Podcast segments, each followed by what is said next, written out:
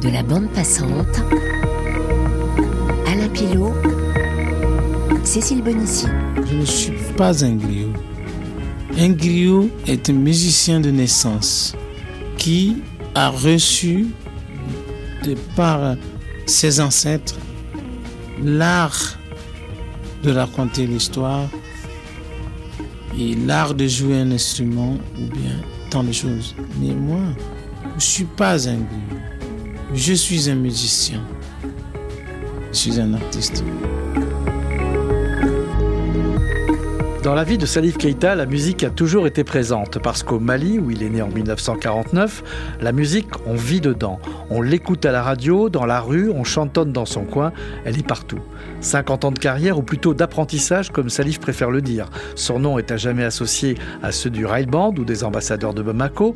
Ce prince des nuits de l'immigration malienne en France a toujours estimé que la world music n'était qu'une appellation créée par le show business afin de mettre la musique africaine dans un tiroir parce qu'après tout, tout ce que fait Salif comme ses pairs, c'est du rock. Après ce demi-siècle passé dans le paysage musical mondial, de multiples enregistrements et tournées à travers la planète, Salif Keita aspire à se consacrer au sien et à savourer le calme de la petite île où il réside à Bamako. C'est ce qu'il nous confirmera dans le cinquième épisode de ce feuilleton que nous lui consacrons, où il réagira aux quatre précédents volets. Vous allez découvrir un Salif Keita ambassadeur non seulement de la musique africaine, mais ambassadeur également des sans-voix, des opprimés et particulièrement des albinos. Alors bienvenue dans l'univers de ce blanc en surface au sang noir qui coule dans ses veines et pour qui nous pas bouger est encore à ce jour inconcevable. Bamako, Bamako, en voiture s'il vous plaît, et attention à la fermeture des portes. Mesdames, Mesdemoiselles et Messieurs, bonsoir. L'un des plus grands orchestres du moment, le Super Ray du Buffet Hôtel de la Gare de Bamako, dans sa nouvelle dimension, vous présente sa couleur musicale pour le bonheur de tous les mélomanes d'Afrique et d'ailleurs.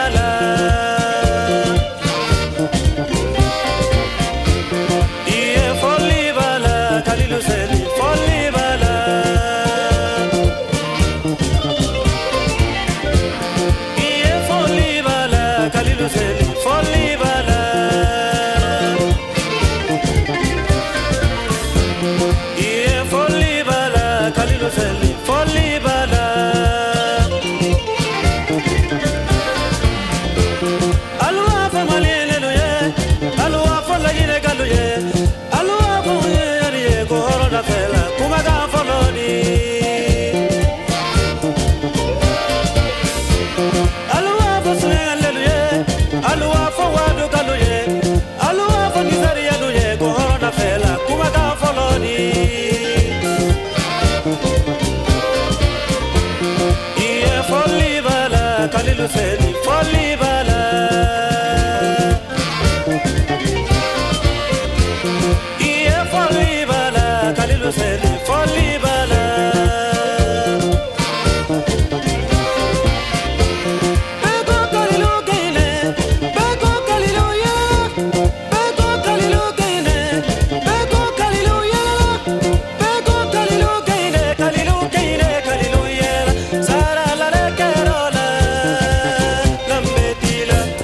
Le groupe du saxophoniste Tidiane Kone, le rail band de Bamako ou du buffet hôtel de la gare de Bamako pour être plus précis, la première formation que Salif va intégrer en 1969.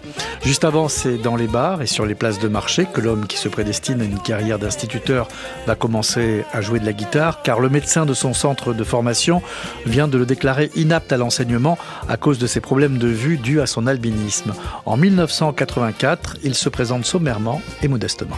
Je suis cultivateur dans le secteur de Bamako et j'ai fait mes études primaires dans notre village euh, jusqu'au niveau fondamental et puis je suis sorti comme euh, instituteur et puis euh, je me suis lancé dans, dans la musique. Mais chanter n'était pas gagné pour Salif Keita, comme il le soulignait déjà en 1983. J'ai eu des problèmes et jusqu'à présent, je continue à en avoir avec ma famille qui ne veut pas du tout que je fasse la musique. Bon, pour moi, comme je n'ai pas d'autres fonctions, alors pour le moment, je me contente de la musique. Sinon, mes parents ne veulent pas du tout que je fasse la musique. Ils sont contre euh, ma carrière musicale. Comment la famille peut s'opposer à ce que l'enfant de la famille face de la chanson joue le griot alors qu'il n'en fait pas partie Je fais partie d'une famille Kita, alors c'est la haute noblesse chez nous Manding. Alors pour eux, c'est catastrophique si un des enfants de la famille fait la musique. Bon, euh, nous, on doit être flattés, mais on ne doit pas flatter quelqu'un. Un an plus tard, Tamba Keita, le beau-frère de Salif, qui a épousé Salimata Keita, sa sœur, revient sur les barrières que le chanteur va devoir surmonter lorsqu'il va décider d'embrasser cette carrière de musicien. Nous sommes des héros, bien nous sommes des nobles, tout ça dépend de Sundiata. Parce que nous sommes tous descendants de Sundiata, qui a été un grand guerrier, le fondateur de l'Empire manding. Alors oui, c'est ce qui fait que nous sommes très fiers de cela.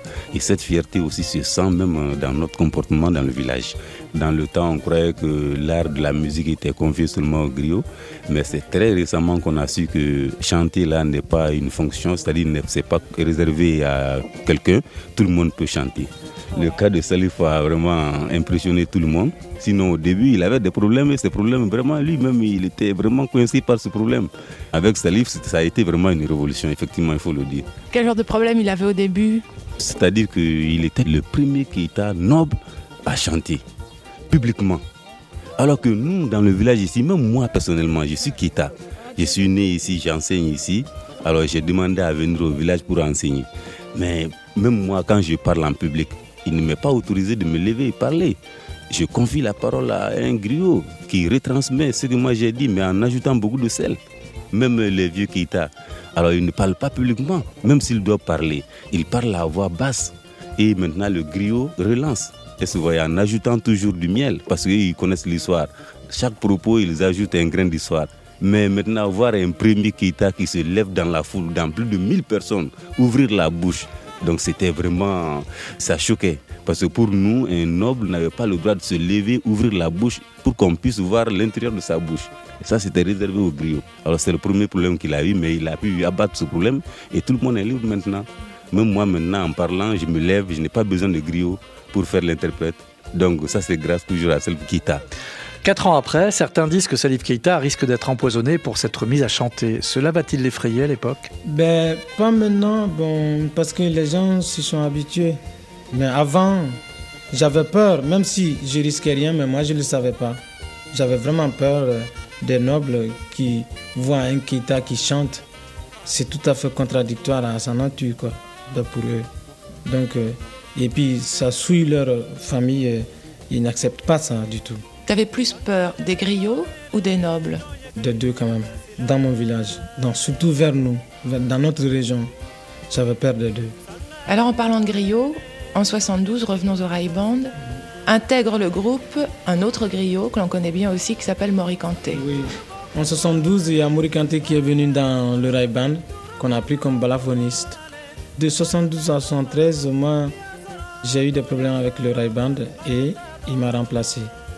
Le ray m'avait mis en mise à pied de 15 jours. Comme ça, j'ai craqué. Et puis, surtout, j'avais un copain qui jouait au motel dans les ambassadeurs, qui ne jouait que euh, de la musique occidentale et latino-américaine, parce que c'était la boîte euh, fréquentée par les, les, coopérants et les touristes. Donc, eux, ils jouaient toutes sortes de musique, sauf la musique africaine. Mais chaque fois qu'il venait au buffet, moi, je partais le retrouver au motel. Mais j'aimais bien la musique qu'il faisait. Bon, autant je voyais qu'on avait plus de clients qu'eux. Autant aussi, je voyais qu'ils avaient plus de mérite que nous.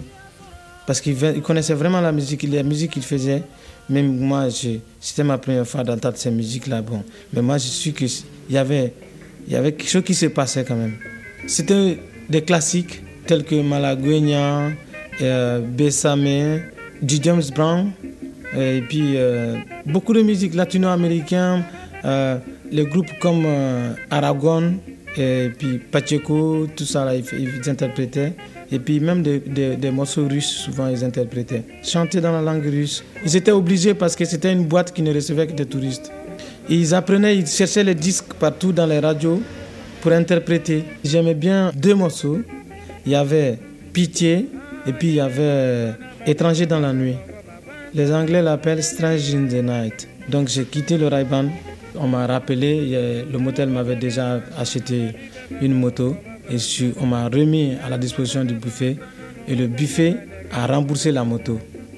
Mais un jour comme ça, comme je suis habitué à ça, quand j'aime pas quelque chose, je n'aime pas pour toujours. Et un jour, euh, j'ai craqué, je suis parti euh, donner ma tenue pendant la répétition au Ray Et je suis sorti et les personnalités ont dit de ne plus me toucher, de me laisser faire ce que je veux. Donc je suis resté dans les ambassadeurs. Quand tu as intégré les ambassadeurs, tu vas pas me faire croire que tu chantais du James Brown, que tu chantais des chansons russes, etc. Plus j'ai duré dedans, plus ça a changé d'option. Donc on a commencé à perdre la clientèle touriste qui aimait que des interprétations pour des vrais citadins qui aimaient la musique africaine, mais un peu plus modernisée. C'était pas une très grande boîte, mais c'était une boîte quand même intime de 60 places comme ça. Le Rail Band, puis les ambassadeurs qu'évoquait à l'instant Salif Keita, qu'il va rejoindre ensuite. En 1984, il explique l'intention du projet ambassadeur. Il y a quand même d'autres chanteurs. Il y a des Sénégalais, même, il y a des Ivoiriens là-dedans, il y a des Maliens, il y a des Guinéens. Donc, il y a tous les rythmes qui sont représentés presque. Hein. Et c'est pas moi seul l'image des ambassadeurs. C'est nécessaire parce qu'il ne faut pas que les origines de l'Afrique soient euh, dans l'avenir méconnues.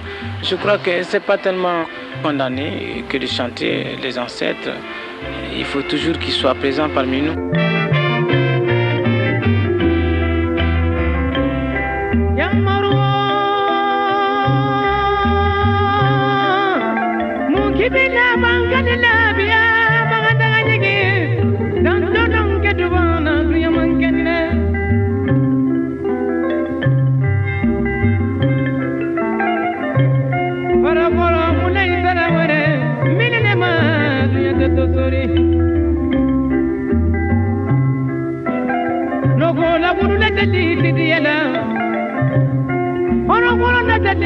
tidiyala popuna teri tidiyala yerno bayla teri tidiyala baba duya magana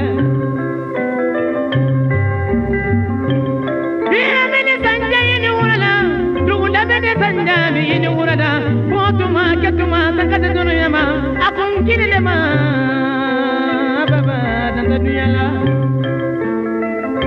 ah ah papoli mi jadi mande ya bela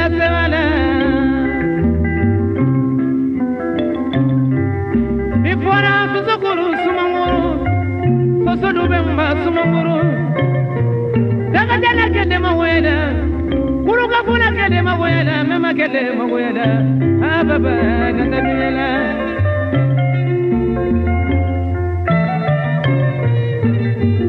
John John, les ambassadeurs ou ambassadeurs du motel de Bamako que Salif Keita va intégrer à partir de 1973, le moment le plus marquant de son parcours où il commence tout juste à ouvrir ses oreilles et ses idées à d'autres musiques. En 2015, les anciens membres des ambassadeurs encore de ce monde vont reformer le groupe pour une tournée que Salif va assurer avec les larmes aux yeux. Des moments oubliés de sa jeunesse reviennent à sa mémoire ainsi que les visages de celles et ceux qui ne sont plus là. Il se souvient de la façon dont ils travaillaient tout le temps et à quel point ils étaient soudés. Quand Fila, Moussa Vieux Sissoko, Ousmane Kouyaté, avec qui il a commencé la musique et qui étaient de vrais amis. Leur cœur était dans la musique. Son statut de noble aurait dû l'empêcher de chanter, contrairement aux griots, ces bardes qui sont les passeurs de la tradition par le chant. Que pense justement le griot de Salif au moment où il débute Il le raconte en 1988. Chaque fois que j'arrivais par exemple chez un copain qui avait un griot que je jouais avec lui, tout l'argent que j'ai gagné, je donnais au griot. Ouais, parce que si jamais nous sommes deux, c'est moi qui dois céder. Je garde ça de la tradition ancienne. Donc tu chantais, mais tu continuais à te comporter en noble. Ouais. Je chantais, mais euh, quand même, je voulais pas faire comme les griots. Et c'était pas mon devoir de faire ça. Donc ça te dégoûtait en fait de chanter pour de l'argent Oui, complètement, vraiment. En ce temps-là, j'ai trouvé un plaisir dedans, une consolation, une autre vie, un motif pour une longue vie.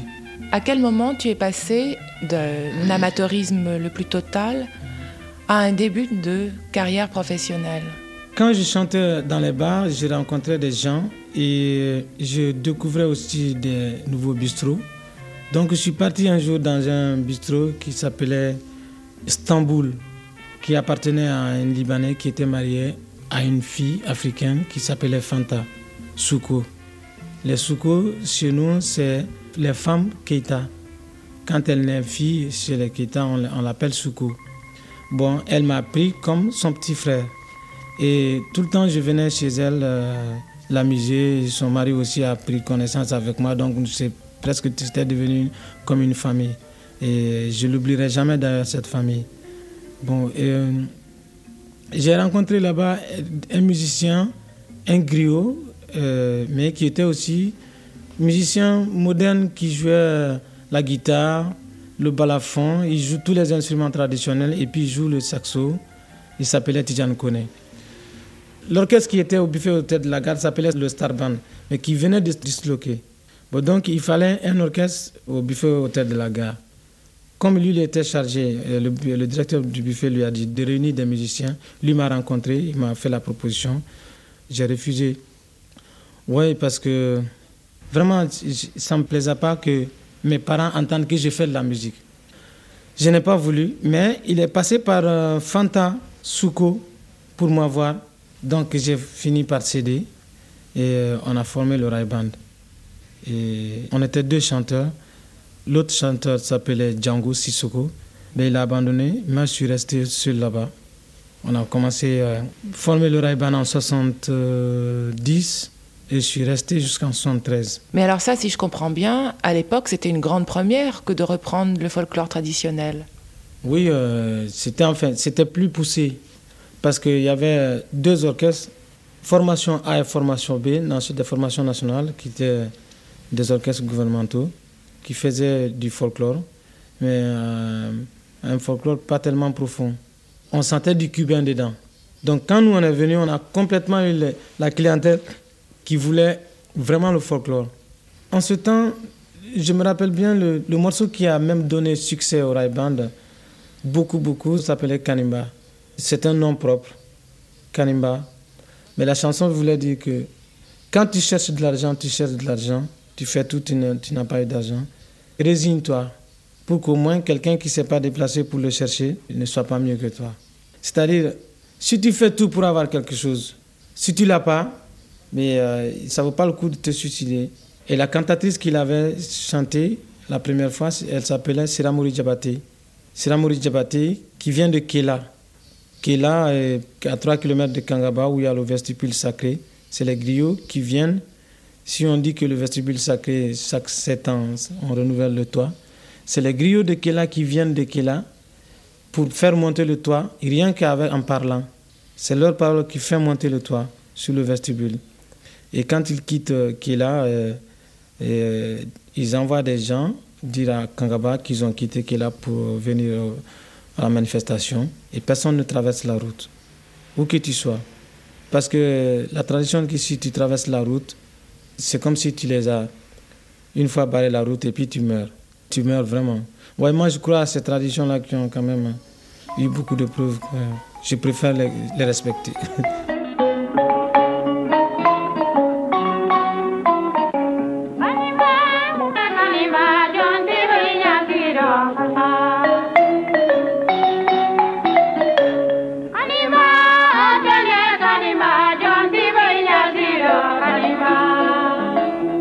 Avant de prendre à son tour le micro parmi les grandes voix mandingues que va écouter le jeune Salif à la maison et lui donner envie de se lancer dans ce métier, il cite cette fameuse Sira Mori Diabaté que l'on vient d'entendre dans Kanimba, Sira Mori Diabaté qui aura marqué l'histoire du Mandé. Salif Keita évoquait la présence de Mori Kanté au sein du Rail Band en 1972. 12 ans après, Mori se souvient. Euh, Salif Keita, je le connais très bien. Il fut mon chanteur pendant deux ans, de 70, 71 jusqu'au début 72. Euh, Salif Keita, un bon chanteur avec lequel j'ai travaillé un moment. Après la guitare, moi, je suis venu à la chanson, je le répondais et aussi je faisais du balafon euh, jusqu'à son départ euh, pour les ambassadeurs du motel. On l'a compris, Salif Keita a bravé les interdits pour arriver à ses fins, mais à quel moment sa famille, notamment son père, va comprendre que la musique est sa vocation? Salif Keita en 2011, puis en 1988. Quand il a vu que les gens s'intéressaient à ce que je faisais, il y avait des, gens qui venaient faire des films sur moi, qui venaient m'interviewer à la maison. Euh, et puis il y a d'autres personnes qui lui ont parlé. Il a hélas pas entendu le disque que vous lui avez dédié Si, s'il a entendu. Il en était très fier, mais en même temps, il voulait vraiment pas que je fasse la musique. Bon, mais après, il est devenu mon meilleur ami. Hein, Votre meilleur ami Oui, c'est vrai parce qu'il me disait tout et vraiment, il m'a beaucoup protégé. Est-ce que certains de vos enfants, euh, il y en a une qui est athlète? Oui. Mais est-ce que certains euh, font de la musique? Il y a deux qui veulent être chanteuses et bon, moi, j'ai demandé le bac d'abord. mon autorisation, c'est après le bac. C'est le marché. Oui, c'est le ah. seul marché. On a fait un marché. C'est un pacte. Oui, c'est un pacte qu'on a fait. Mais vraiment, euh, si j'avais la possibilité de voir au tableau comme elle, je serais peut-être musicien, mais j'aurais quand même fait des études. Vous regrettez? Je, crois que c'est très important l'instruction. L'instruction est capitale. provoqué τηλεφώνημα Κονέκαν τελεία γιώνα καντούσο Ο πάπα μαγκένε πανάρουν γιουιάρα Ναι καμίνα νουμπέτε Χαβιό μαγκέ Αμάτε μπορείτε ο καπαπα μαγκέ make seraye nyafo baba ye kombife kweko kadiye heko beba fafe kanawa papa kwedu kanawa papa. Qu'est-ce qu'il vous a appris votre père? Mon père il m'a appris à être pacifique et à accepter le monde autour de moi, euh, même s'il euh, y a des problèmes, euh, essayer de les surmonter, être toujours avec les gens et, être surtout pacifique. Quoi. Il vivait où? Au village, à Djoliba, à 40 km de Bamako. J'étais un cultivateur, un chef de chasseur. Et quand j'étais très enfant, c'est quelqu'un qui, bon d'abord, il n'a jamais voulu que j'aille au champ, que je cultive comme les autres. Et, déjà, il savait que je pouvais être à la portée du cancer de peau.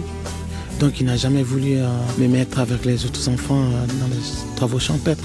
Ce père à qui Salif Keita va rendre hommage dans Papa en 1999, disque qui est comme le livre de sa vie, car des événements importants l'ont profondément marqué au cours des années écoulées.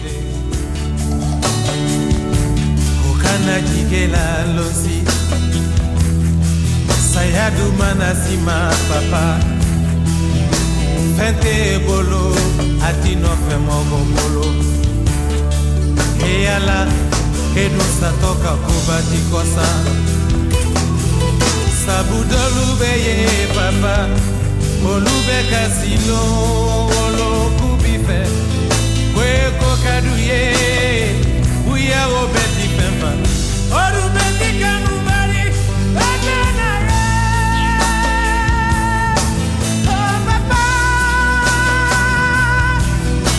Papa,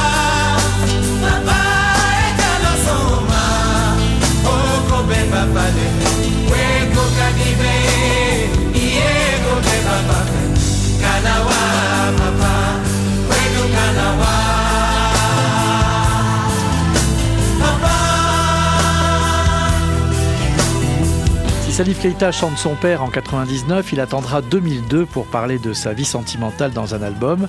S'il le fait cette année-là, c'est qu'avec l'âge, il a pris du recul, se rend compte aussi que parfois, il a mal interprété les comportements et pense que les femmes l'ont sincèrement aimé et dans ses chansons, à sa manière, leur demande pardon de ne pas y avoir cru.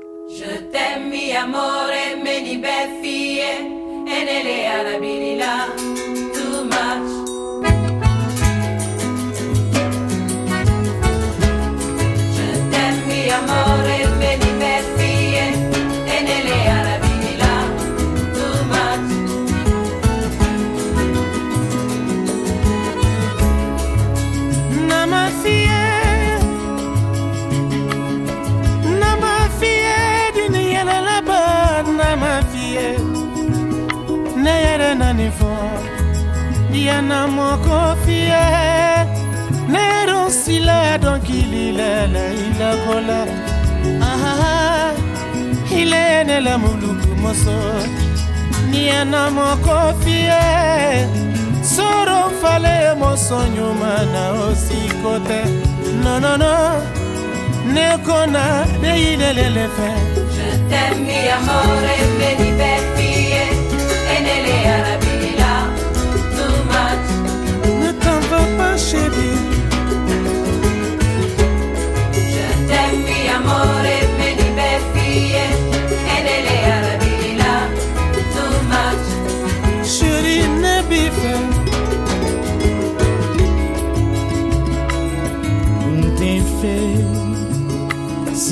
tem fé Que não tá bem viver sem medo e confiança Não era mais risonho. Olhar de nós criança Tá torna a brilhar de inocência. E na noite se esgritanhada Temporal talvez também não. Na brandura e calmaria Nós amor tá bem descansado Disse luta e resistência Para sobreviver nessa tormenta Na brandura e calmaria Nós amor bem descansado Disse luta e resistência Para sobreviver nessa tormenta Je amore, me divertie E Avant qu'il ne chante, l'artiste sera notamment marqué par Bala et ses baladins et Keletigui et ses tambourini qui font partie des orchestres guinéens qu'il aura le plus écouté et vu en concert. L'idole suprême de son enfance est sans conteste Aboubacar Demba Kamara, un ancien bègue, le meilleur chanteur d'Afrique de l'Ouest, confie Salif à l'hebdomadaire français Télérama.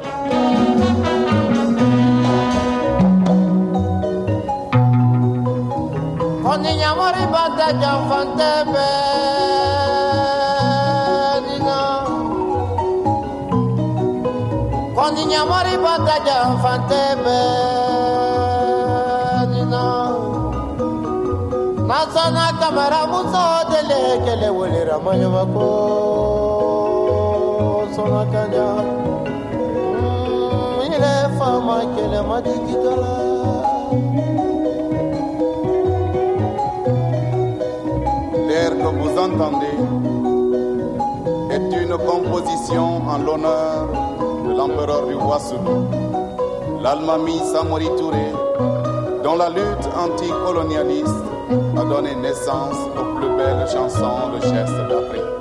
Regard sur le passé, Aboubacar Demba Kamara, selon Salif Keita, la plus belle chanson d'Afrique qui rend louange à l'empereur du Wassoulou. Aboubacar Demba Kamara et le Bembaya Jazz resteront les deux grandes sources d'inspiration pour le Rai Band et Salif. Son premier disque solo, en 1987, Soro, il le décrira comme une carte de visite pour le public. Dans le prochain épisode, Salif Keita, le métier, l'écriture, les collaborations de l'artiste qui vit du fleuve, trouve la poésie dans son Mali, écoute les oiseaux, les animaux, les grillons.